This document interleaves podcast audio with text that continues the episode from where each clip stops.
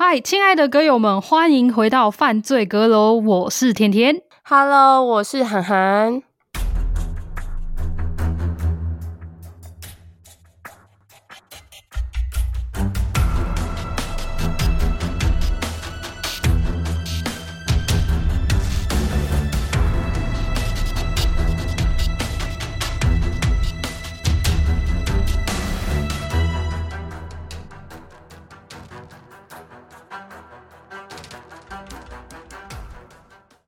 我是甜甜。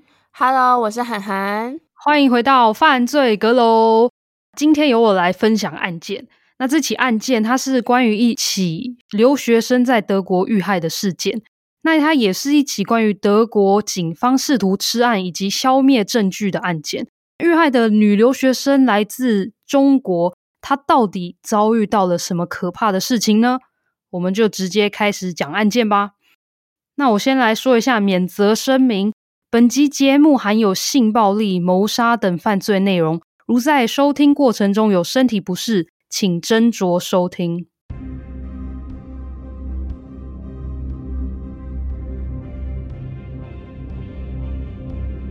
今天要讲的女生，她叫做李阳洁。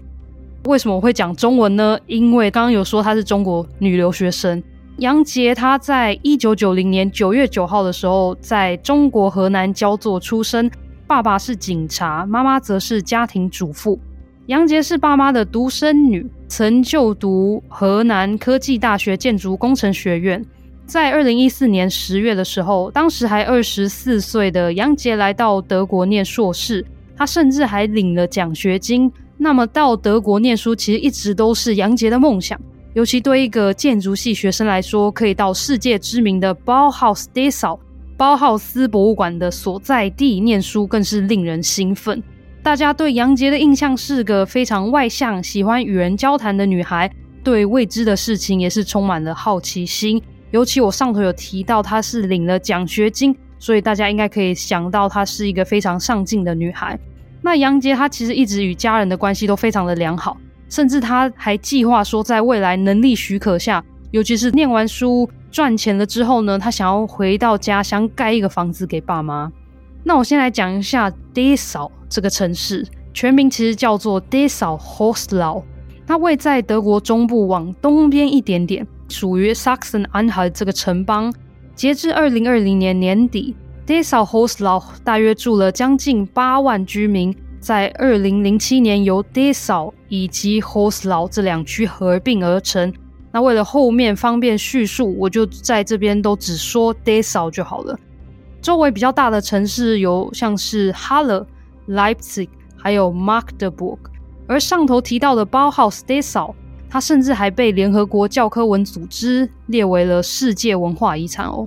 所以你就可以知道说，当初杨杰来德国，根本是真的是完全是。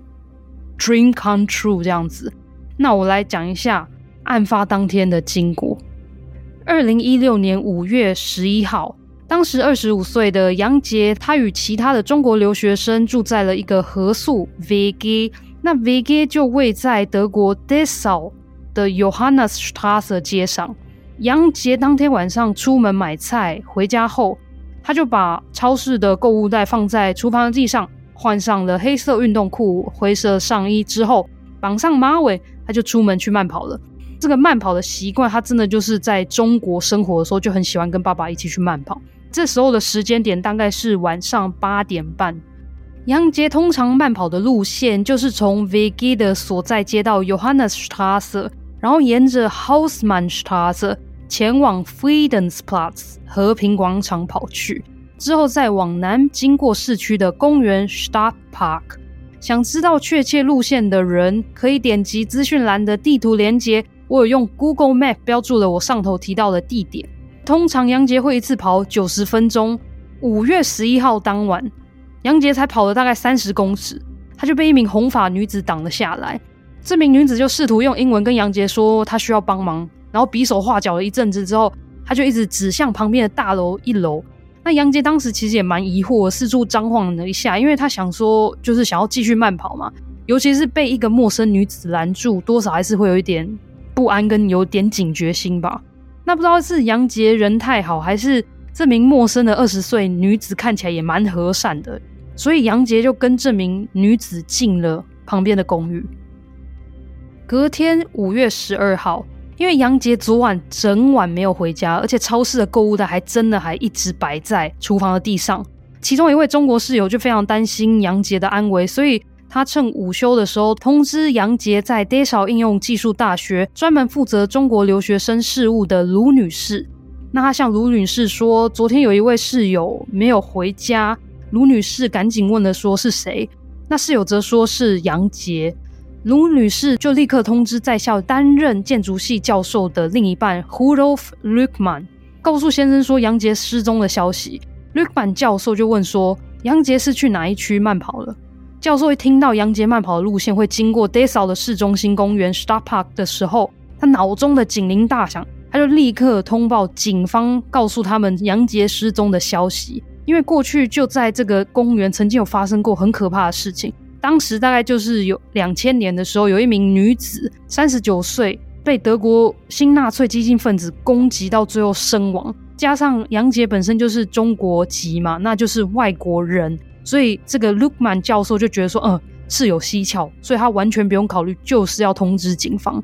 那许多中国留学生也开始在社群媒体上发布杨杰失踪的消息，甚至还联络了位在德国柏林中国大使馆寻求协助。警方也在接获失踪报案后的一个小时，他就派出了大批的警力，开始找杨杰的下落，询问目击者啊、周围的人士，甚至启动了直升机，还有那种直升机有热能侦探的功能。他们当然也有试着去追踪杨杰手机的讯号，直到当天五月十二号晚上九点四十五分，警方侦测到了杨杰手机的讯号，而且讯号竟然来自距离杨杰住处不远处，所以大家就在想说。那杨杰还活着吗？在二十四小时的搜索过后，很可惜的是，还是找不到杨杰的下落。但他们不是已经定位到杨杰的手机位置了吗？都已经看到讯号了。对，他们就是有去那个地点找，可是目前就是没有找到任何，不管是杨杰活着或是杨杰的尸体。嗯哼，对啊，所以也只能放弃，因为也可以可以是说，OK，那个凶手可能对在那边突然打开了杨杰的手机。然后后来又关掉，把杨杰带去其他地方也说不定嘛。之前有案子，就是就明明就看到这个人进了这栋建筑物，然后也没有出去，然后他就这样消失了。那我们时间来到了二零一六年的五月十三号，星期五，警方在杨杰住处附近的地下室、后院、庭院、公园等多处搜查，就是还是找不到杨杰的踪迹。那就某位警察在早上八点四十五分的时候，他就想说：“我再打打看杨杰的手机好了，说不定会通。”就电话拨打了一阵子后，还真的有名男子接起了电话。那当警方问这名男子说是谁的时候，这名男子又立刻挂了电话。四分钟过后，杨杰的手机又被关机了，所以警方又找不到杨杰手机的讯号。两个小时又过去了，大概是早上十一点多的时候。此时，警方在我一开始描述杨杰慢跑路线的 Johannesstraße 还有 Hausmannstraße 这个交叉处的建筑后方，发现了一具半裸的尸体，而且这个地点离杨杰住处才不到一公尺的距离。大家就在想说，会是杨杰吗？但是为什么会这样说呢？是因为这一具尸体因为有多处的受伤。尤其是脸部跟头部都被重击到近乎是毁容，所以警方无法立刻辨识这具尸体的身份。但是他们第一时间推测这是一起性侵害、性侵害谋杀案，因为女子的下体也被摧残的非常的严重，现场也留下了大量的血迹。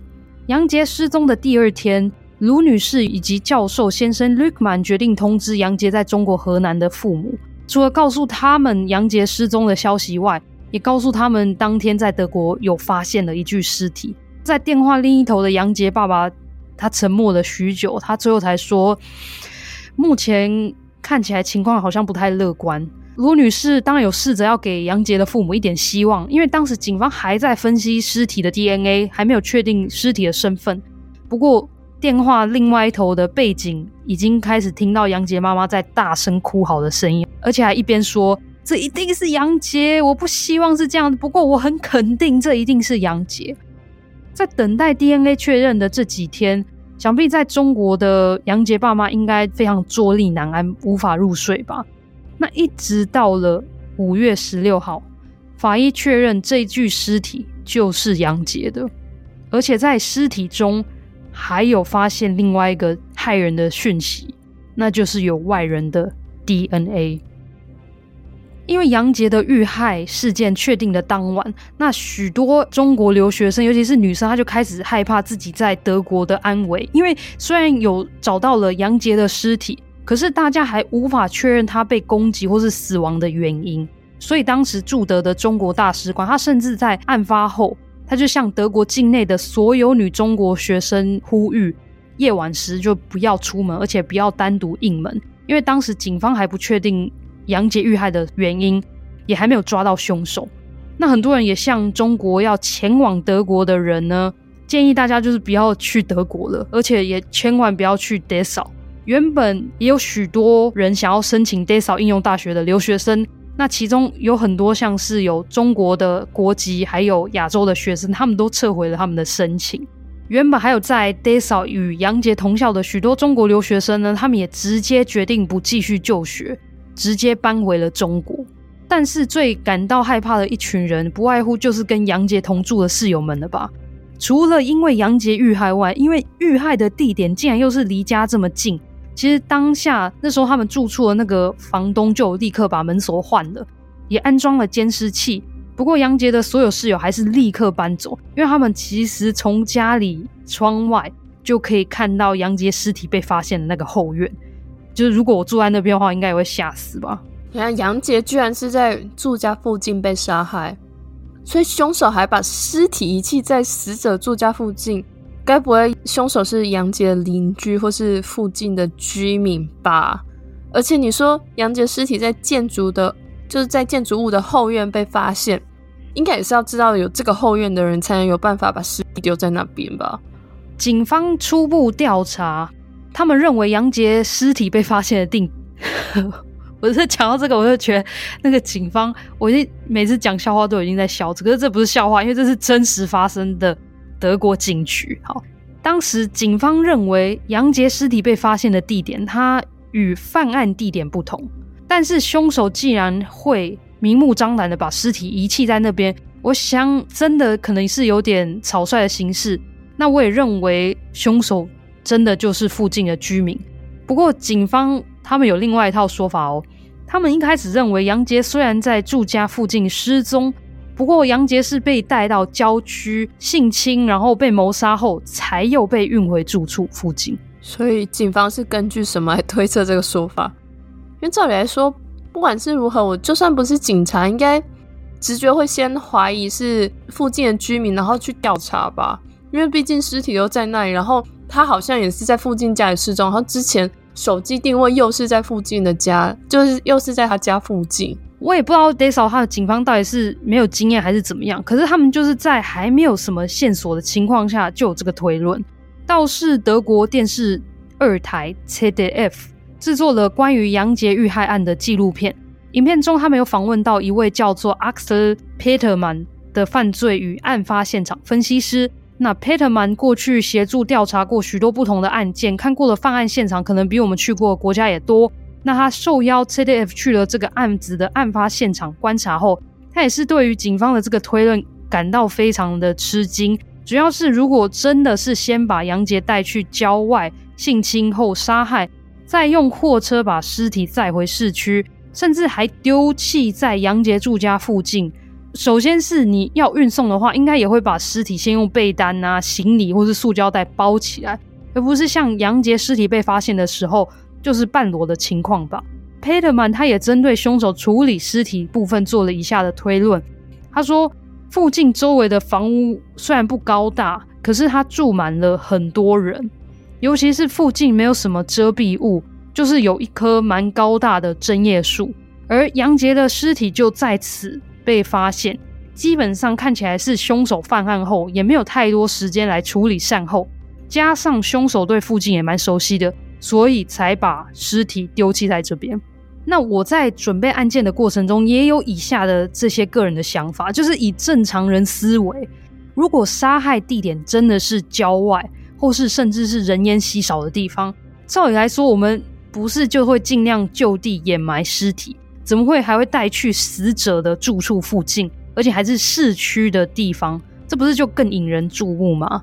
那那时候警方因为深信凶手就是在郊区杀死杨杰的，所以他们其实并没有针对尸体被发现地点的住家做太多的搜索跟调查。这个真的是太蠢了，真是越想越不对劲哎！该不会是有谁就是觉得？真的是杨杰是在郊区被杀害，然后他们就不想要承认自己的错误，然后一直误导办案方向，想要转移焦点，就是一直很觉得他们自己是对的。杨杰就是在不想要让大家觉得杨杰是在住处的附近被杀的事实。当然，有可能，因为也许那些承办的警方已经在当警察当了很久，他们就会觉得说自己可能也有经验，所以就有这样的推论。我是这么觉得了。但是这也是太瞎了吧？因为就是你要再到郊区，然后再把它运回来，那个凶手这么闲呢、啊？真的，而且不管怎样，我们看过这么多的美剧或是犯案的剧，应该是警察不能撇除掉任何的可能性嘛？对啊，而且其实我们当然就是像你讲的美剧很多，他们第一件事就是搜索附近的区域，尤其是犯罪现场附近。再加上他手机的讯号附近，就是可能方圆都在大概多少的距离，他们都画出一个搜索范围，就是太太瞎了。好，那我们继续讲下去。杨杰死亡后的第八天，杨杰在中国的父母来到了德国。那与我上头提及的卢女士还有教授的陪同下，他一起进去看了杨杰过去 VG 的住处。警方已经没有封锁现场了，而且在处处采集好了指纹。所以杨杰父母才有办法进入。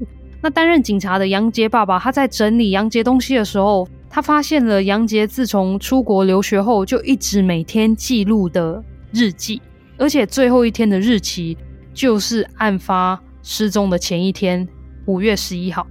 杨杰的爸爸非常的惊讶，问了教授说：“你们德国警察到底是怎么办案的啊？怎么连这么重要的日记都没有带回去警局做后续的调查？”那目前看起来，Dessau 警方当时的办案专业度真的有待讨论。警方到底有没有延误侦办呢？我之后会再多做分享。我们继续来讲一下杨杰受害的部分以及警方的调查。所以，这位加害者到底对杨杰做了什么事情？我先来念一下法医的鉴定报告。杨杰是先被强暴数个小时，然后被打、被踢，甚至被掐脖子。之后才被杀害的。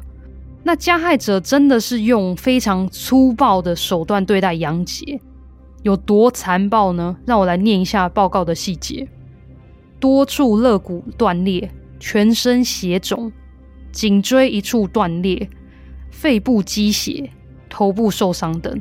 那受伤的地方真的还有太多太多，我就不详述了。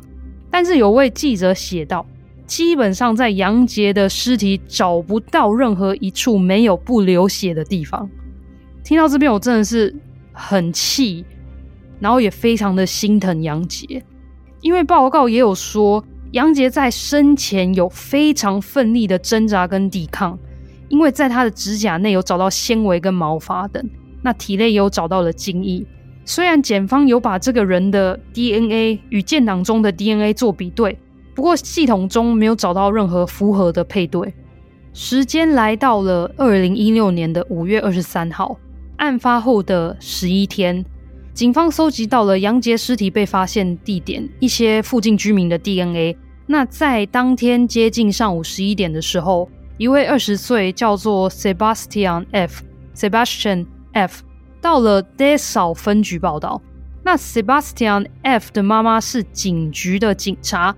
继父则是警局的局长，所以 Sebastian F 本身对这个 Dessau 的警局就很熟悉了，因为爸妈都在那边工作嘛。因为 Sebastian F 本身也居住在杨杰受害的附近，所以呃，应该是说说附近有点太远。如果大家可以现在打开犯罪阁楼的 IG 账号 at Dark Crime Podcast 的话，可以看一下我们分享案子的相关照片。有一张照片是从上方拍摄下方的建筑，那可以直接看到房子的屋顶。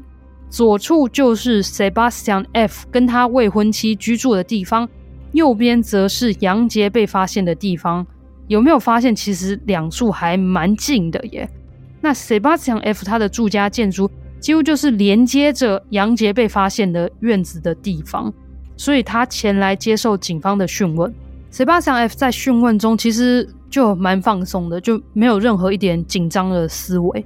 不过讯问快结束的时候，Sebastian F 他就开始支支吾吾的告诉警方说：“嗯、在杨杰失踪的前一天，就是。”五月十一号的时候，他们对他们未婚夫妻有跟一位亚洲女生三 P，不过这位女生的名字他不知道。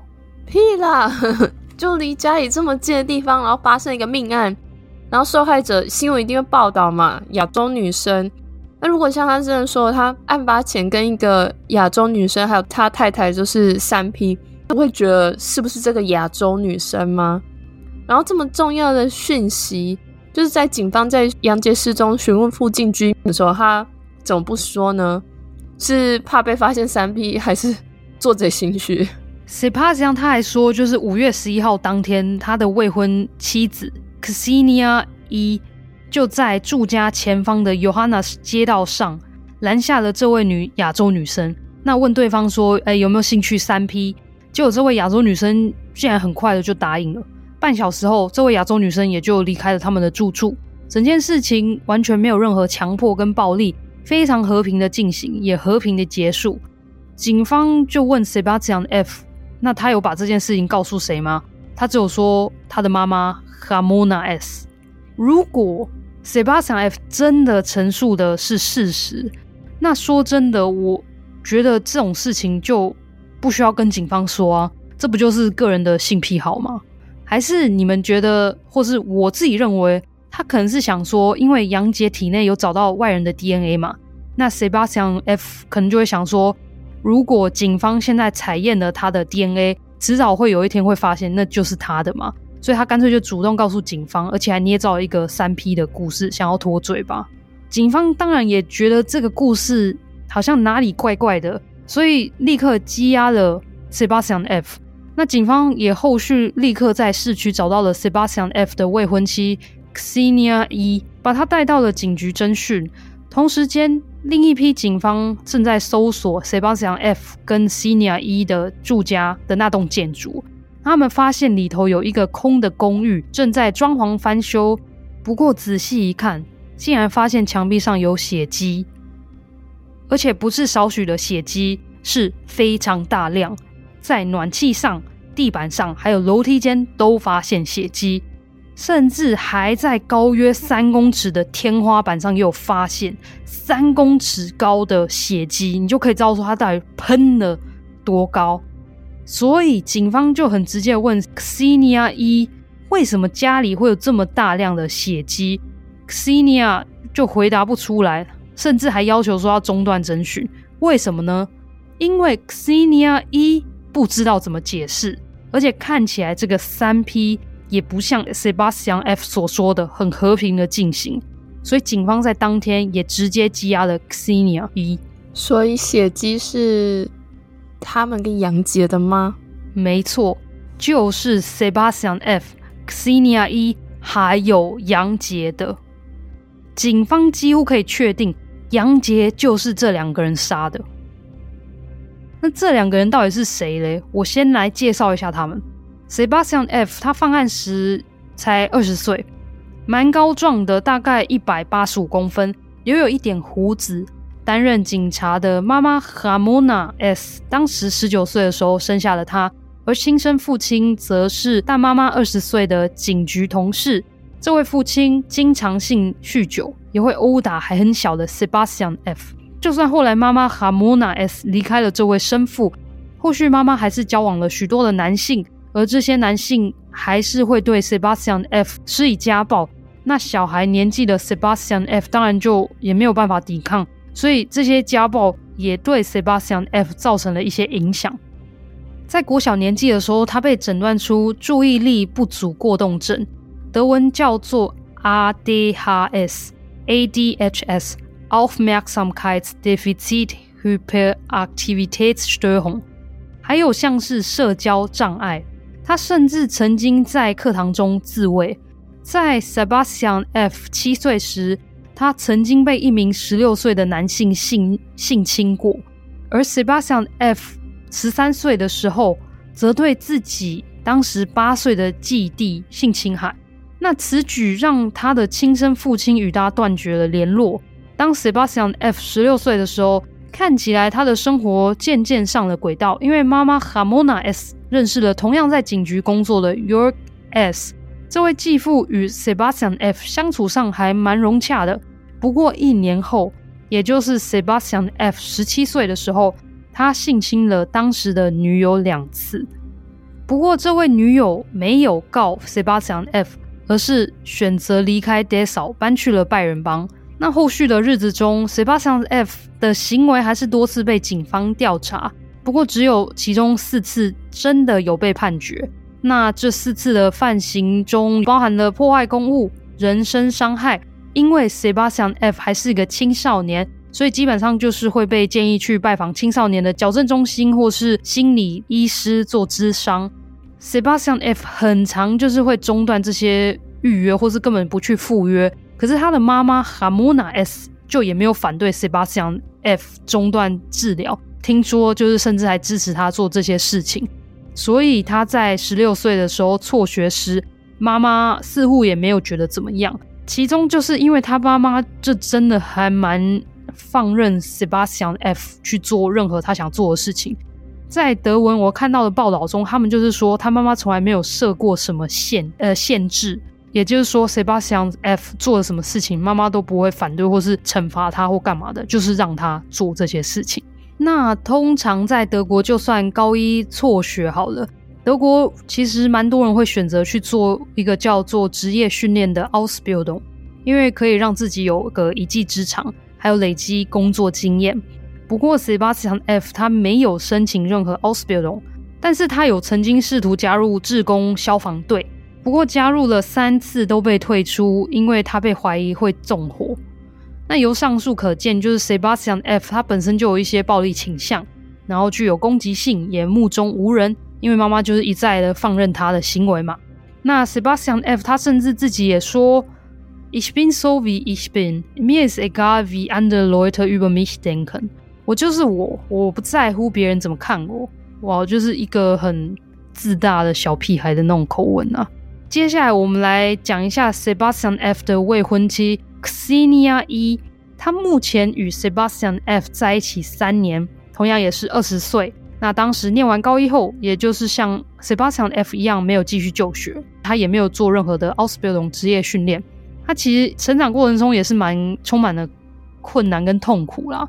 首先是 Xenia 一是妈妈意外生下的，白话文就是说她妈妈根本没有想要生下小孩，爸爸则是在 Xenia 一出生不久后就过世，所以妈妈对 Xenia 一就是放任与冷淡的对待。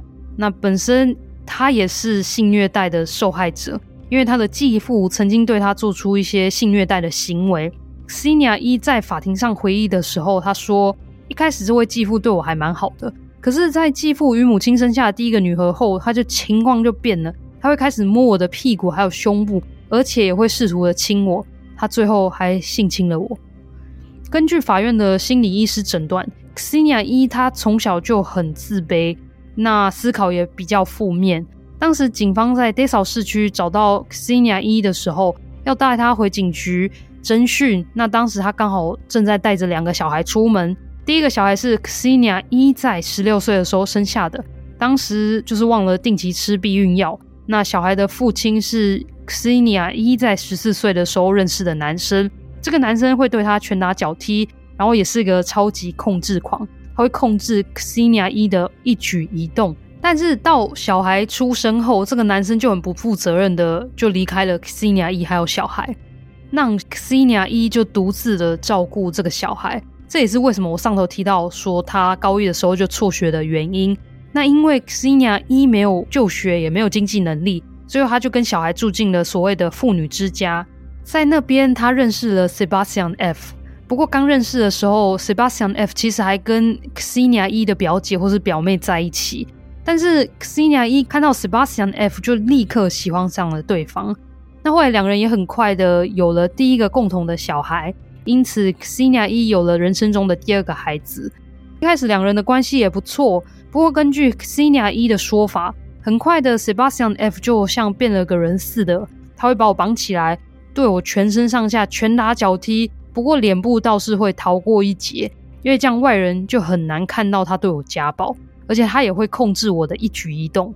除了肢体暴力外，Sebastian F 他也会辱骂 Cassinia 一像是他会说他是 fat 胖的，hässlich 丑的，他说才没有人会想念你嘞。可想而知，原本就很自卑的 Ksenia 一当然就会更觉得说自己很没有价值。那他也没有尝试去反抗，就是默默地承受了这些对待，所以他相对的也变得很依赖人，因为他就没有办法自己独立的生活。那 Sebastian F 他就是用这种方式去控制 Ksenia 一因为他也很喜欢控制人、侮辱别人，然后让别人觉得说自己很一文不值。听起来他们两个本身的经历也很不寻常诶，所以警方之后到底要怎么办案呢？就在 Sebastian F 跟 Ksenia E 两人被羁押后，Dessau 的检察官 f o l k e r Bittman 他召开了记者会。他主要就是向公众与媒体说明一下办案的进度，还有说明了有羁押两位嫌疑犯。Bittman 在记者会还说，其中一位嫌疑犯的母亲的职业很专业，那也让人看得起。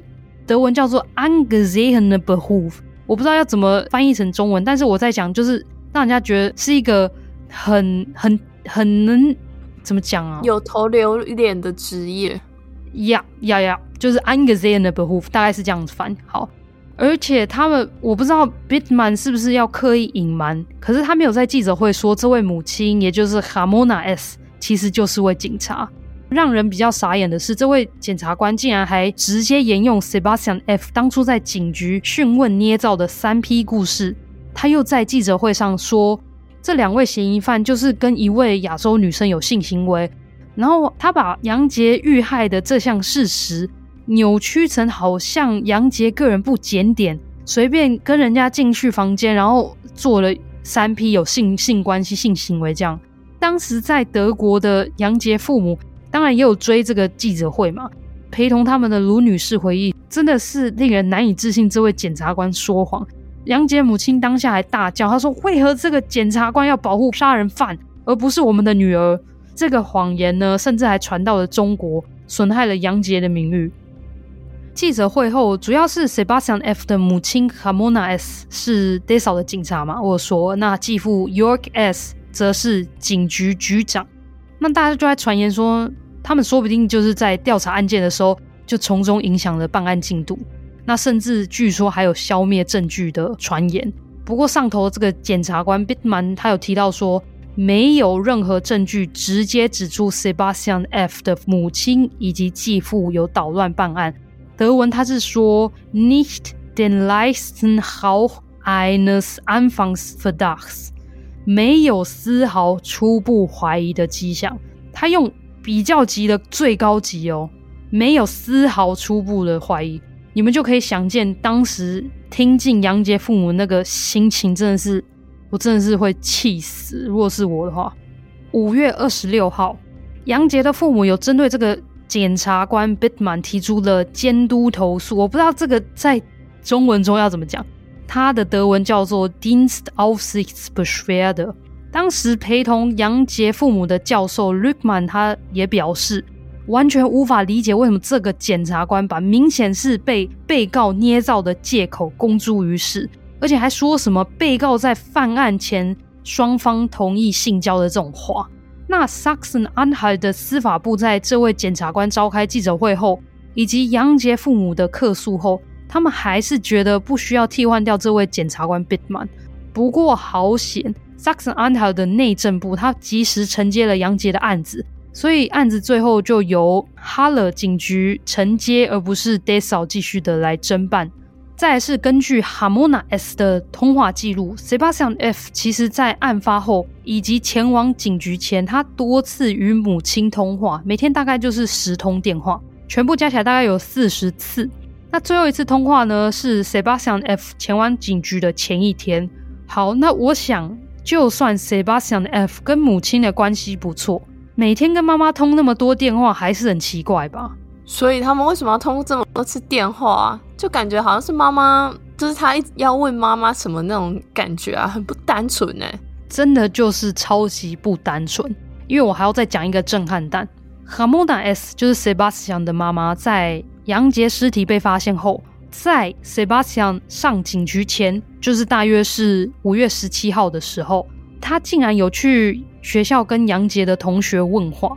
就是 Hamona S 在知道儿子有自愿跟一位亚洲女生三 P 后，他没有怀疑自己儿子就是凶手哦，然后他就这样没事的去调查儿子有近乎直接关系的一起案件。根据报道 Hamona S 他当时在找到杨杰尸体时，他甚至还有主动自愿说他要协助调查案件。那你是不是觉得说真的是有蹊跷？什么鬼啊？这个这妈妈一定知道他自己儿子杀了人，然后假借自己职务之便，然后想说。所以才主动说要协助调查吧，根本就是想要帮忙掩盖事实还有证据，真是根本就是一个渎职的警察哎。Ramona S 他怎么解释这些猎人起疑的事情呢？他说他完全没有妨碍侦办，而且 Sebastian F 前往警局的前一晚，他是有打电话给 Sebastian F，但是通话的对象是 Xenia E，就是 Sebastian 的未婚妻，而且那个未婚妻对他说。杨杰失踪的前一天，他们有跟一位亚洲女生三 P。那 Hamona S 还声称，他听完这个故事后，就有叫儿子 Sebastian F 隔天去警局陈述一下这个状况。但不管如何，发生了这样的杀人案，然后自己的儿子又与一位亚洲女生有关系，就是根据他们的说法，Hamona S 当警察当了这么久，他真的不会觉得怪怪的吗？但是不管如何，Hamona S 也没有把这件事情告诉其他警局调查案件的同事。那我们再讲一下，在 Dessau 警局担任局长的继父 York S。五月二十一号，Sebastian F 跟 Xenia E 声称他们在 Johannesstraße 的住处有发霉，所以他们决定要搬离开这个地方。那 York S 他有帮忙一起搬家，逻辑上来说。帮忙搬家是怎么进行的？是不是可能会进出一个人的住处，帮忙打包东西，把箱子再搬到楼下车子上？那阁友们还记得，警方在五月二十三号的时候，就是 Sebastian F 搬家后的两天，在这个住处找到了一堆，就是一堆的血迹哦。这位可以当上局长的 York S 怎么会没有发现或是看到这些血迹？怎么会不起疑？尤其杨杰尸体被发现的地方。就在这个建筑的后面，怎么可能不起疑啦？这个继父该不会还帮忙清理掉一些血迹吧？他根本就不是去搬家的，是去清理现场的。想当然，York S 全盘否认。不过，我想如果他真的有帮忙善后的话，那也善后的蛮烂的。没有讲笑话哈。不过，York S 他就声称，当天他虽然有真的有去帮忙搬家，不过他就是。待在楼下等等那个箱子，他没有上楼去帮忙打包跟搬东西，因为他说他的膝盖有问题，而且他说他可以想象 Sebastian F 住处的脏乱样，所以他就不想看到跟帮忙整理。他如果真的有看到什么的话，他早就跟警方说了。我觉得这个 Sebastian 的妈妈跟继父的理由都太牵强了，就是越解释让人就越怀疑耶。面对外界还有舆论的压力。Ramona S 还有 York S，他们两人就开始请了病假。时间来到了六月三号，病假中的两人，他们开了一间花园餐厅。那开幕当天呢，还在花园前方开了派对，与朋友们饮酒作乐。如果平常这样发生这种开幕 party 的话，我觉得也没关系啊。但是想到他们嬉笑的嘴脸，我就非常不爽。主要是因为餐厅开幕的前一天，也就是六月二号。是杨杰的丧礼，你们听完不会也觉得很火吗？而且因为请了病假，照理来说是不能工作的啊，怎么还会有精力去开个餐厅呢？所以两人也被 Saxon a n h a l t 的内政部强制休假。六月八号，首席检察官则表示，办公室正在对嫌疑人 Sebastian F 的母亲还有继父进行阻挠办案的调查。不过截至当时，并没有找到任何实质的证据。York S 则被内政部长调到了距离 Desa 六十公里外的分局。那我再来补充一个超级重要的线索：五月二十五号，就是两人被羁押后的两天，Sebastian F 和 Ksenia E 的住处楼下有一家卖古董的商店。那那家商店可能是因为里头的商品也蛮贵重的，所以有设置监视器。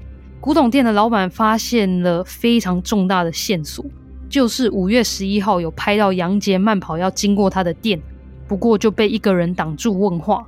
虽然不知道对话内容是什么，但是警方可以看得出来，当时的杨杰神情有点不安。所以古董店老板当时发现这个画面的时候，立刻交给警方。有案发现场附件监视器，不是第一个要调的事情吗？我以为警方会在就是马上去调附件监视器画面来看呢。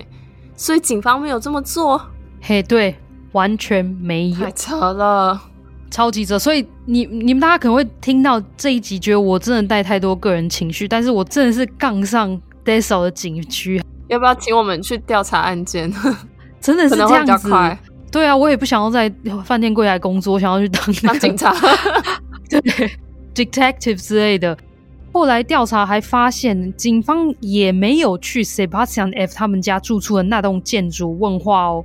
这些警察我真的不晓得到底是怎么当上警察或是办案的。因为这栋建筑，你们如果有看到我刚刚跟你们讲的那个照片的时候，你们应该就会发现，这个建筑真的离尸体发现的地方没有很远。可是他们竟然没有做这些基本的调查跟问话，尤其。大家一定会想要知道杨杰最后被看到的地方在哪里吧？所以一定会去调，第一时间就会去调监视录影画面嘛。但是现在过了多久？两周。如果这个老板，古董店老板没有发现或者主动看的话，是不是这个这么重要的线索就不会被知道了？当时在现场调查警方是怎么说的呢？有位社会记者就问了这位没有去 Sebastian F 住处询问的警察说。你为何没有去按他们家的门铃问话呢？警察回答：“因为我认识那两个人，Sebastian F 是我同事的儿子，也是分局局长的继子。啊，如果我现在去按门铃的话，反正我也会只会得到一个愚蠢的回应而已。”他的德文是叫做 Ich sowieso nur eine blöde Antwort，blöde Antwort，我不知道要怎么讲会比较适合，就不是很好的回应吧。而且我觉得他在怕，因为他是分局局长的。继子，对啊，他们一方面可能是知道说 OK，因为我刚刚有说 Sebastian F 成长的过程本来就充满了一些问题，他本身就是一个不能说问题小孩啊，可是他就是有一些行为就是需要到警局被调查，所以我在想，他所谓的 blöde Antwort 应该就是一方面是会得到 York S 这个局长的 blöde Antwort，一方面也会得到 Sebastian，反正 Sebastian 的态度就是。我要怎么做就是我的事情，别人的意见我不在乎的这种 blöde Antwort。你想想看你，你你的上司的继子，你敢去动他吗？然后你的局长可能会说：“哎，为什么要去问我儿子这些话？你觉得是他做的吗？”之类的，反正很扯。可是 somehow 又好像可以理解这位警方为什么这么的不专业。那我们现在就把时间拉到了十一月二十六号的开庭日，当日开庭聚集了超多民众。也是 Dessau 开庭以来算是非常大的一个案件，挤满的人，因为大家都很好奇，说这个杀害人的情侣到底长怎么样？那法庭上，Sebastian F 又是怎么叙述案发的过程呢？他说，杨杰的死一切都是出于巧合跟意外。Sebastian F 其实数个月来，他一直想要自己的未婚妻 Ksenia 一帮忙找一个女孩来三 P。但警方后来还在 Sebastian F 的电脑中找到了两人的婚前协议书，里头有列出，如果 Ksenia 一不想要与 Sebastian F 发生性行为，或是不能与他发生性行为的话，我在想可能就是怀孕或是月经来的时候，那 Ksenia E 就是要帮 Sebastian F 找到一个女孩来跟他性交。那还记得我有提到 Ksenia E 在认识 Sebastian F 前，他当时有跟 Ksenia E 的表姐或是表妹在一起吗？那 Ksenia E 她其实也曾经询问过这位亲戚要不要跟 Sebastian F 发生关系，不过这个亲戚拒绝了。那 Sebastian F 就提议说：“好，那你去街上随便帮我拦一个女生吧。”没想到 Ksenia E 也照做了。五月十一号当天晚上九点三十四分，杨杰刚好就是慢跑经过这边。Ksenia E 他立刻拦下了杨杰。表达说他需要杨杰的帮忙，家里有一些箱子需要搬，那希望杨杰可以跟他进去住家的大楼。杨杰一开始很存疑，所以也四处张望了一下，不过可能就是想说对方也是女生，看起来也无害，后来就跟进去了。可是杨杰当时不知道的是，门后等着的是一百八十五公分高大的 Sebastian F。那他从背后抓住了杨杰，之后又把杨杰带去了住宿一楼的空房。楼上二楼呢，则是 Sebastian F 跟 Ksenia E 的住处。我一开始就在看案件的时候，我就想说，哎，没有人听到杨杰求救或是扭打的声音吗？因为法医的报告有说，杨杰在死前有非常奋力的抵抗嘛。但是这栋房子其实只住了 Sebastian F 还有他的未婚妻 Ksenia E。空房间里头，他也只有一张桌子、椅子，还有一个沙发。在这边，Sebastian F 他多次以及长时间对杨杰做出了许多性暴力的行为。所谓长时间呢，大概就是三个小时。Ksenia E 他没有参与这个暴行，不过他有目睹这些事情。因为这个空屋它没有灯光嘛，所以他站在楼梯间，每次楼梯间就是灯要熄灭的时候呢，他会又会再次开灯。如果有住在欧洲或是有来过欧洲旅行的大家，应该都会知道，就是他们很多楼梯间、地下室、停车场等等等的很多灯，要么就是透过行动来侦测，有些则是会开灯后大概两三分钟之后就会自动关灯。Ksenia E 也因此就是要站在楼梯间帮忙按。再过一一阵子。Sebastian F 他就叫 Ksenia E 也加入 3P，甚至已经把 Ksenia E 的手拿去碰触，就是抓去碰触杨杰的下体。那 Ksenia E 他就受不了，所以他就跑去了楼上照顾他的两个小孩。Sebastian F 在对杨杰施暴期间，Ksenia E 其实有多次下楼，那甚至还有一次就是使用手机的 Google Translate 的翻译功能，问了杨杰一些问题。哈，问了什么问题？他想要知道什么？Ksenia E 他试着问杨杰，呃，他是不是一个人自己住，有没有交男朋友，还有杨杰有没有性病，或是杨杰的朋友会不会找不到他，然后打电话报警。我我那时候看到这个问题的时候，我真的是私下就是大骂三字经，就是这两个人真的是有病，他就是绑架了人，然后性侵别人，殴打对方。还问人家有没有性病，他没事，不要乱找人从事性行为，就不会得病了，好吗？完全是，就是整个思想是扭曲的人，到底在想什么？竟然是问这种问题，然后可以想象，就是一边被打，然后还一边问这种很羞辱人的问题，实在是气，真的是气呀，真的是只能气气。好，Sebastian 他在性侵以及攻击杨杰大概三个小时后。大概就是半夜十二点多了，杨杰可以说是遍体鳞伤，法医报告也有说全身上下找不到没有出血的地方嘛。那所以 Sebastian F 这个人人渣，sorry 我又破口大骂，这个人渣也想说，反正杨杰应该也活不了多久，所以就把杨杰放在这个空屋中慢慢的死去好了。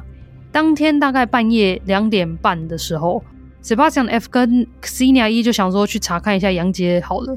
根据法医的报告。这个时间点，杨杰还活着哦。但是根据 Ksenia 一的证词，他说杨杰这时候已经死了。我再讲一下这位情侣怎么处理杨杰的尸体。还没讲，我这已经又咬牙切齿了起来。他们把杨杰的尸体装进了一个可以滑动的垃圾桶。如果你们有住在欧洲的人，大概都会知道，就是地下室或是一楼的那种公寓大楼，他们都会集结很多垃圾。然后放在这种塑胶桶内，那每一周就是拿出去外面可以滑动移动之后拿出去外面让垃圾车清空。他们就是把杨杰放在这样的垃圾桶里面，然后他们跑到了杨杰尸体被发现的那棵树，直接连接的那栋空建筑，然后他们就把杨杰的尸体丢向窗外，尸体就掉落在了一个工地可以看到的行动厕所旁边，就是后面。我一想到那个画面，我也是觉得非常非常的心痛，因为杨杰已经需要在生前，就是死前承受了这么多的痛苦，然后死后还要被这两个人这么不尊重的处理。因为尸体旁边就是有一棵高大的针叶树，然后又在这个行动厕所的后方，所以杨杰尸体是在被处理后的两天后才被发现的。那我有说嘛，他被发现的时候是半裸的状态，而且是真的可以说是毁容跟全部都是伤，所以真的是真的是很很过分。再来听一下 Ksenia 一的版本，Ksenia 一说自己当时其实是被 Sebastian F 强迫才做这些事情的，因为 Sebastian F 威胁他说，如果他不照做，去街上拦下女孩的话，那 Sebastian F 就会对 Ksenia 一的两个小孩做出伤害行为，而且 Sebastian F 还威胁说要离开他。那 Sebastian F 在还在性侵杨杰过程中，有一直叫 Ksenia E 加入，否则这就不是三 P 了嘛？但是 Ksenia E 却在法庭上强调，他没有目击 Sebastian F 对杨杰施暴的过程，而且 Sebastian F 过一阵子后有跟他说，他抽完烟就会让杨杰走了。那他最后一次看到杨杰的时候呢，还是有生命迹象的，而且 Ksenia E 他还说他没有看到任何显眼的外伤。后来 Sebastian F 把 Ksenia 一叫到空屋后，他就说什么杨杰已经离开了。然后问 Ksenia 一说：“哎、你有没有看到什么东西？”然后 Ksenia 一就问他说：“我该看到什么吗？”Sebastian F 又回说：“就血迹呀，我把这边所有的血迹都处理掉了。”Ksenia 一又问说：“为什么会有血迹？”Sebastian F 当时就没有继续回答这个问题了，他就是跑去了地下室，去拿了一个垃圾桶。Sebastian F 说里头装着的是杨杰。此时，Sebastian F 才跟 Ksenia E 说他杀了杨杰。Ksenia E 他又问 Sebastian F 说：“你为什么要杀这个中国人？”Sebastian F 他只回答：“Weil ich es kann，因为我可以。”Ksenia E 他强调说他只有帮忙 Sebastian F 处理掉尸体。之后，Ksenia E 他又向其他出庭日。就开始一直哭，一直哭，一直哭，所以法官问他问题，他就都没有办法回答了。这大概就是他唯一在多次法庭日当中讲出来的证词。我觉得我可以相信他这个，可以相信很这些所有事情都是 Sebastian 策划，甚至就威胁这个新娘做的，就很害怕威胁。但是我觉得他说的不是真的，我觉得他根本就是都有参与，当然有可能是威逼被逼着要参与。但是他都知道发生了什么事情，所以不能说，因为如果是说，因为他一直坚持说他只有帮忙就是处理尸体的话，毁损尸体就只是抛尸而已。但是他根本就不是只有这样，他就是为了他自己有自己的小心思，他就是想要装成被害者，所以他一直哭一直哭，然后就想要装成自己是被胁迫的，完全完全无法反抗之类的，然后也不知道什么事情。但我觉得他完全参与了所有的过程。他是共犯，他不是只有最后帮忙处理尸体而已，而且他还是那个带他进来的人呢，还是那个带杨杰进来的人。对，这个这个部分，我等一下就会马上就会讲到了。我我比较唯一不能理解的是，或是我真的觉得 Ksenia E 他要么是真的很爱 Sebastian F，或是无法离开他，觉得他是一个非常懦弱的人。因为我们上头有提到嘛，他跟 Sebastian F 有说，他有一段时间是上楼照顾小孩的。他有没有电话？有啊，为什么不能打给警方？对啊，他就觉得，他就觉得离开他，这生理上跟心理都无法生存，然后又一方面又害怕他会被报复。我觉得就是这样子啊，就是可能我们很难理解他在想什么，但是就真的以这方面来说是非常非常的懦弱。那我现在就来继续讲一下法院的判决。八月四号，二零一七年，杨杰遇害经过了一年多。Sebastian F 他被法院以性侵、谋杀等罪行被判了无期徒刑。那值得留意的是，Sebastian F 犯案时其实才二十岁嘛。那通常是可以适用青少年法的，不过法院用了成人的刑法来判刑。哟呼！那再来是许多被判无期徒刑的德国犯人，就像韩寒在第二季第四集的时候有提到过的，其实，在德国呢也是。如果他们那些犯行人他们表现不错的话，是可以在坐牢十五年后就申请假释出狱的。因为当时法官认为 Sebastian F 的罪行真的是太大跟太残忍了，所以他必须至少坐十七到二十五年，而且还要再看狱中的表现才有可能申请假释。Ksenia E 则是被以性强制罪行被起诉，我找不到比较好的中文翻译。德文的话叫做 Sexuelle Nötigung，那被判了五年又六个月的有期徒刑。Ksenia 一的罪行比较轻的其中一个原因，就是因为法院用了青少年法。前面有提到，就是虽然 Ksenia 一后来有振作起来，提供了一些证词，但是法官认为这些证词的内容就是蛮不连贯的。再加上他后来又一直开始哭，一直哭，到最后法院就以 Ksenia 一所提供的这些少少的证词来判断 Ksenia 一可能真的没有全程参与犯案。不过，当然外界还是觉得不够重啊，因为毕竟杨杰会发生这样的遭遇，就像韩刚刚说的，如果 Ksenia 一没有全盘接受 Sebastian F 的威胁，没有在路上拦下杨杰的话，悲剧是不是就不会发生了？两人呢还要赔偿杨杰父母六万欧元的赔偿金，相当于台币一百九十万元。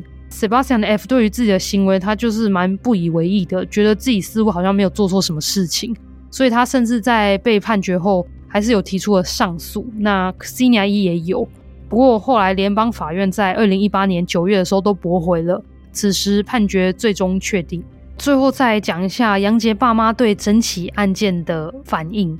他们对于德国警方的办案专业度还有公正性真的是非常的失望，甚至案发到破案后，他们至今也再也不想要踏入德国任何一步，尤其是 Dessau 这个让女儿死去的地狱。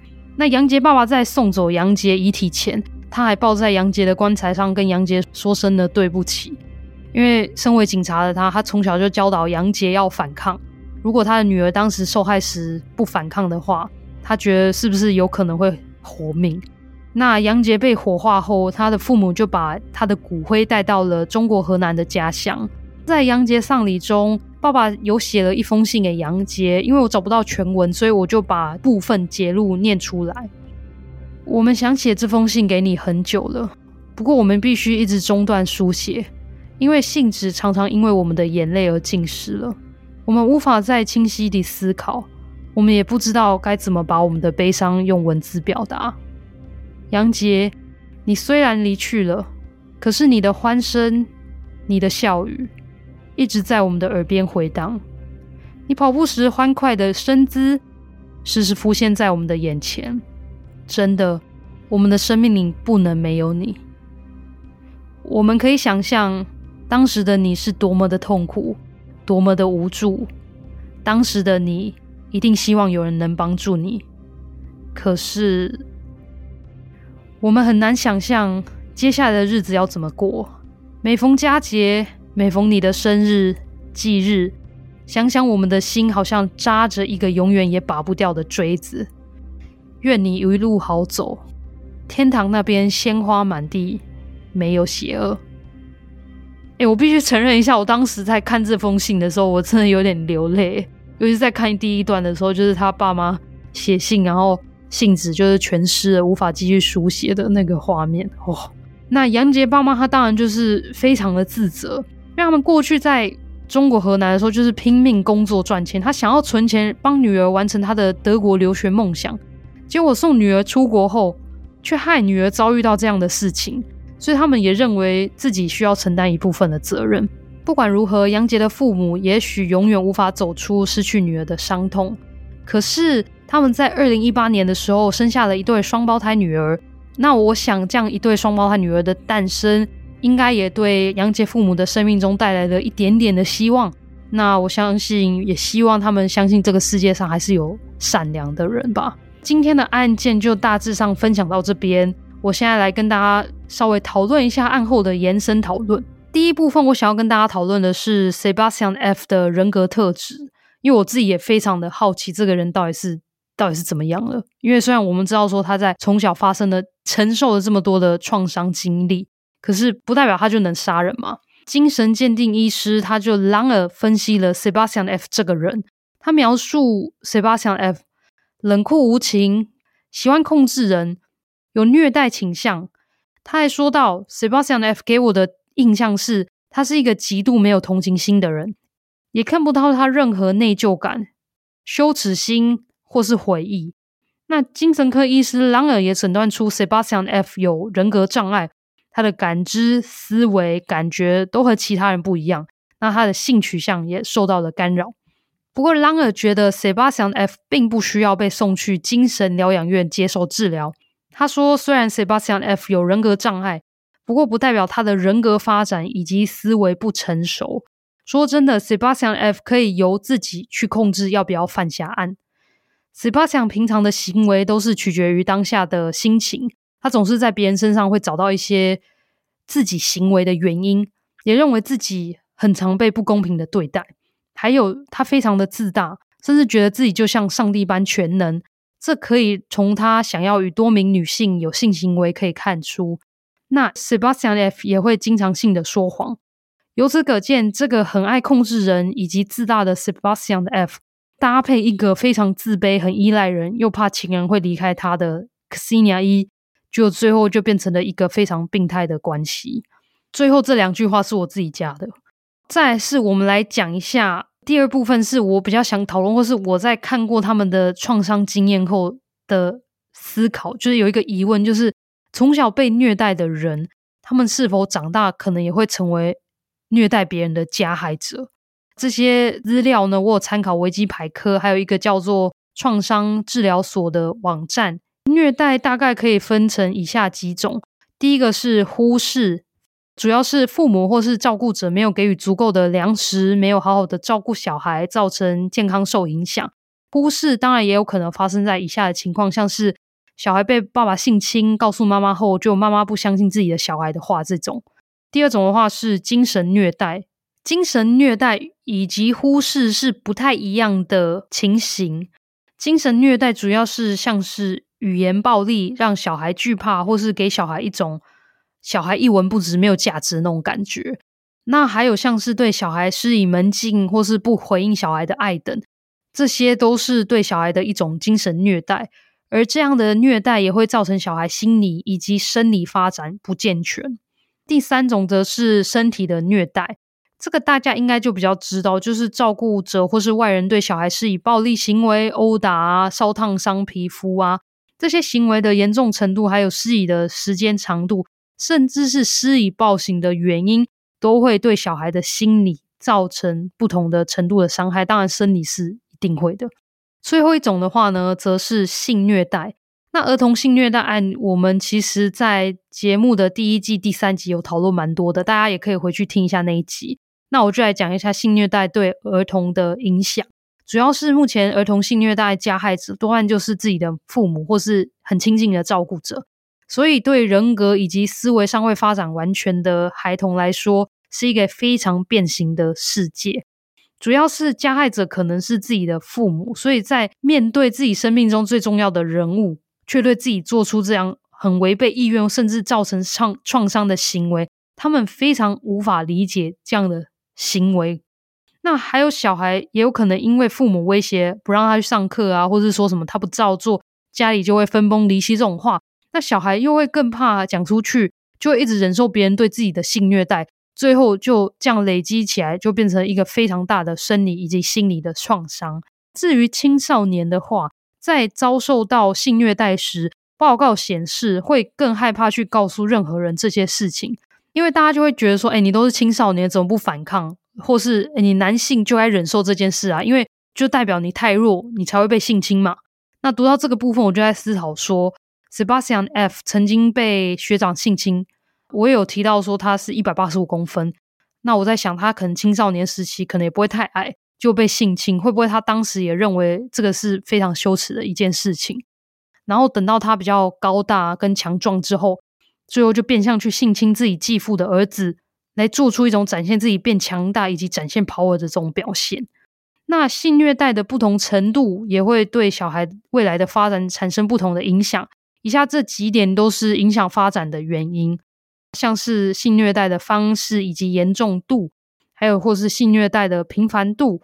还有孩童的发育年龄以及发展的背景，以及加害者的身份是父母、熟识还是陌生人都有关系。那我们现在就来谈一谈虐待行为对被害者的身心发展，分为三种。大概第一种是感受的层面，受害者可能就会开始产生内疚、羞耻、自卑感。这个是我们在 Xenia 一的时候有有看到的。再来是他们正直的世界观 integrity 就会被毁灭了。那他们对自己的身体甚至可能会产生厌恶，因为他他会开始害怕说踏入一段感情，也不敢与伴侣有性行为，因为他们可能也会害怕不好的回忆又会回来。再来是行为层面的话，可能会有一些反应，像是自残、尿床，或是长期逃家翘课、反复企图自杀这些现象。那青少年的话呢，他甚至会变成很有攻击性，情绪很不稳，因为他就是想要证明自己的男子气概，想要拿回当初他们被虐待时被夺走的掌控权。这部分我觉得在 Sebastian F 身上可能有一点。那第三个呢，则是身体的层面。那心理会造成身体上或者生理上的一些影响，因为身体可能会因为承受这些虐待，开始会出现一些状况，像是解离性的障碍、身心障碍、睡眠障碍、饮食失调啊、忧郁症等等的。最后，应该大家也非常有兴趣就是为什么某些受害者最后会变成了加害者？德文叫做 Opfer-Täter-Transition Transition。上头有提到，就是解离性障碍，它这样的障碍呢，是一种缺乏对自我的认知以及控制，所以可能会失控做出一些行为。那他们因为没有什么感知，所以他们可能当下想要性行为的时候，他们就随便找一个女孩，然后而且不会问他说：“哎，到底成年了没？”就最后就变成性侵犯。就像 Sebastian F 好了。他想要三 P，或是他想他性欲很旺，那所以他就想说去路上拦一个女生。那再来是长期受虐待的儿童，他们就无法学到正常的世界观以及与人的相处方式，因为他们就是在这个被虐待的环境下成长的嘛，所以他们能学习到的唯一的对象就是他们的加害者，加上他们的年纪可能没有办法，还没有办法分辨是非对错的时候。他们也会开始透过暴力来达到目的，或是用性暴力来展现自己的主导权。大家可能会想说，他们明明就受到了这些痛苦，变成了加害者。当他们变成加害者，在对受害者施暴的时候，不会有感同身受，或是觉得自己在加注痛苦在别人身上吗？那他们如果在这么重要的成长时间长期被虐待的话，其实他们也不晓得什么样的生活叫做正常或是美好啊，所以其实反而是虐待或是痛苦对他们来说才是家常便饭。以上讲的这些举例，真的就只是讲了可能性，因为不是所有的受害者有天都会变成加害者，而且男性与女性受害者对于创伤的反应与影响也有不同。上述的比较倾向是男性。那女性的话，则多半是像是 Xenia 有的自卑，可能还有其他像是忧郁症、自残、企图自杀，这些是女生比较可能会做，因为他们就会觉得说自己，尤其是被性侵之后，呃，就会觉得说自己身体好脏，或是自己怎么样不想活了这样子。这些受害者女性呢，她们可能有些时候也会选择往后就是拒绝任何的性行为，可是也有会有些女生反应则是。会与更多不同的人来有短暂的性行为。好啦，关于这次的讨论呢，我最后想要补充一下，就是曾经如果有被虐待的受害者，该怎么面对这些创伤的记忆，再次的站起来，过一个比较正常的生活。基本上一定就是要寻找专业的协助，让有经验的专家协助你步上美好生活的轨道。此时你可能也会开始去了解说，哎。虽然你承受了这些创伤跟经验，可是不代表你自己需要一个人去面对这些事情。尤其是你需要把焦点再次的转移到自己的身上，而不是要想说我是不是又做错了什么事情，所以别人才对我做这些事情。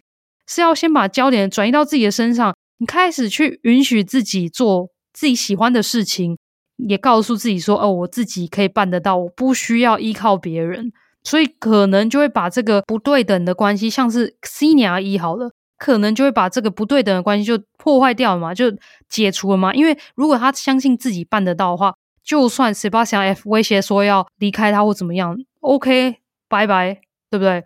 至于到底要怎么与这些创伤的记忆说拜拜，其实每个人面对的方式都不太一样。可是可以确定的是，不面对他的话，或是逃避他、刻意压抑他，都不会是让人走出创伤的方式。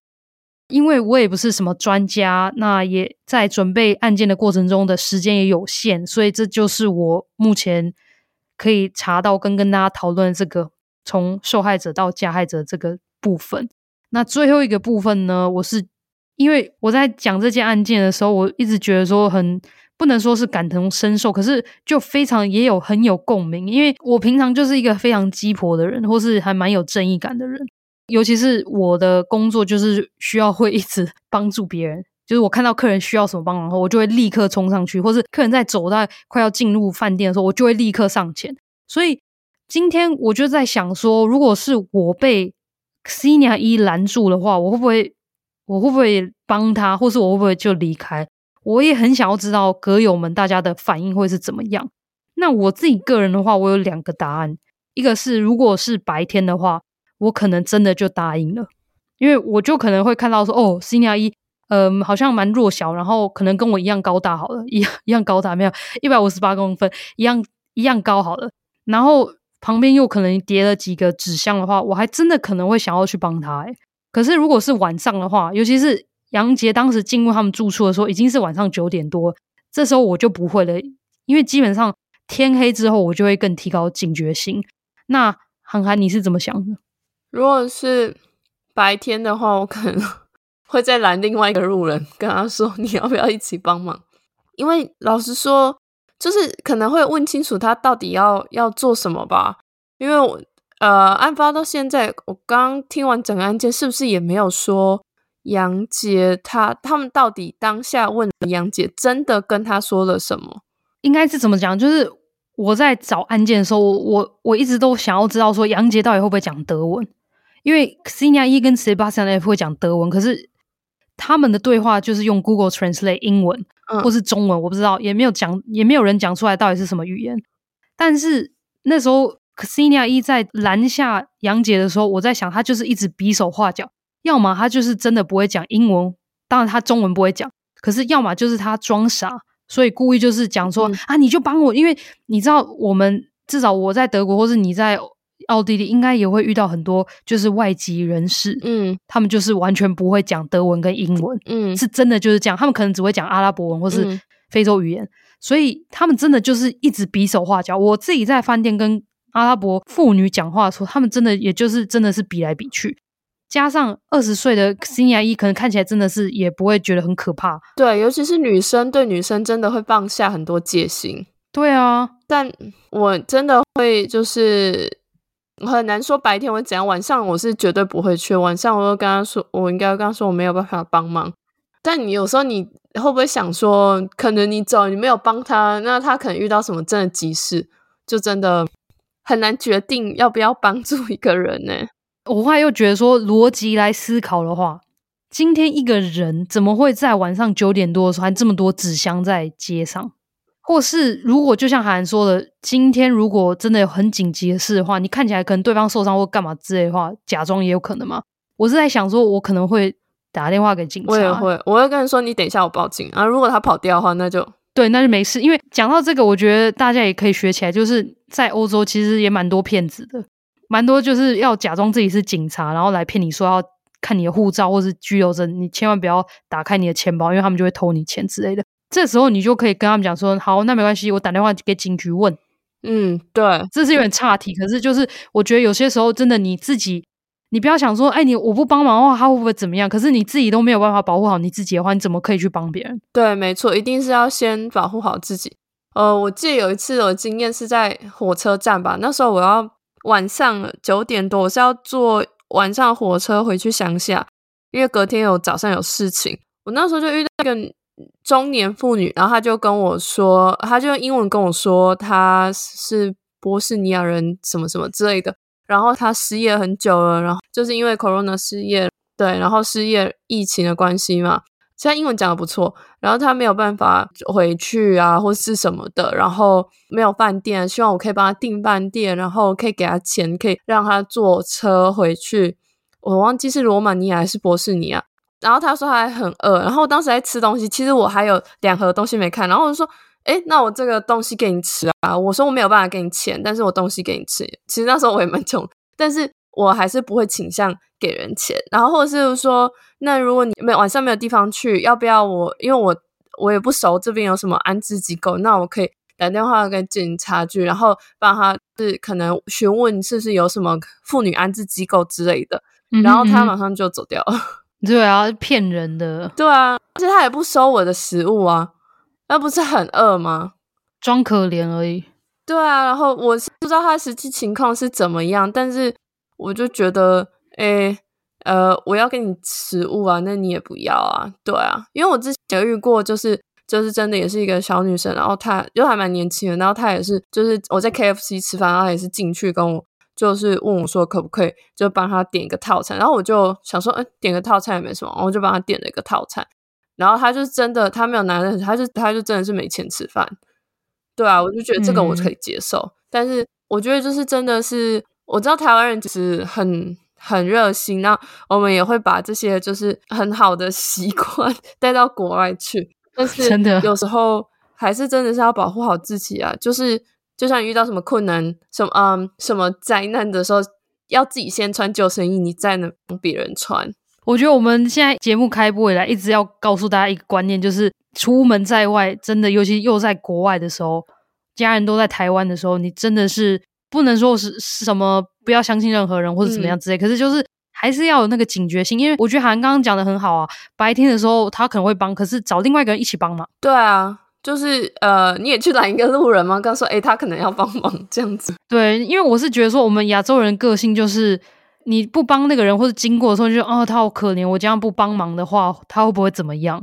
对啊。可是有些时候，我们真的是还是要自私一点想，尤其是进到大楼这种密闭空间，对，那真的是 no。对，但我真的觉得杨杰他真的就是非常的运气非常的不好。我觉得我相信他已经。他就是一个很善良的人，然后他也做了，没错，他也不是说他做错了决定，因为你怎么知道他这个女生？而我们真的不知道他们当下的情况是怎么样，也不可能有人会知道了。所以我就觉得，就是她这真的是一个非常不幸的女孩子，对。但是也要告诉大家，就是虽然也不要因噎废食，说你完全都是嗯很冷漠，对人家很冷漠这样之类的，对啊，对啊。但就只能说他就是这样不幸发生了这件事情，所以我在写这集的时候我才气呀！就这么一个善良的人想要帮别人，然后就被最后讲成被三要三 P。对啊，而且就是这样子去诋毁被害人，然后这三 P 这件事情完全是听信，完全是听 Sebastian 他们的说辞，诶谁 到底有什么证据是证明这个是他们真的做的事情啊？就是这样啊，所以那个检察官 Bittman 真的是也很过分。好啦好啦，我们也不想要 这么严肃的结束，嗯、但是就是整体来说，就是要提高警觉心。然后我觉得，如果真的要讲的话，就是把握每一天吧。因为你真的也不知道说什么事情都会发生在自己的身上。因为说真的，我为什么会这么的有感，就是因为我觉得这有可能也发生在我你我的身上。对，好啦，那我希望大家会喜欢这一集，再欢迎大家来追踪我们的 Instagram at Dark Crime Podcast，或是我们的脸书专业犯罪阁楼 Dark Crime。希望大家也可以多留言在 Apple Podcast 上，还有 Mixer Box。那我们下次见喽，拜拜，拜拜。那我们下次见，我们是。Dark Crime 犯罪阁楼。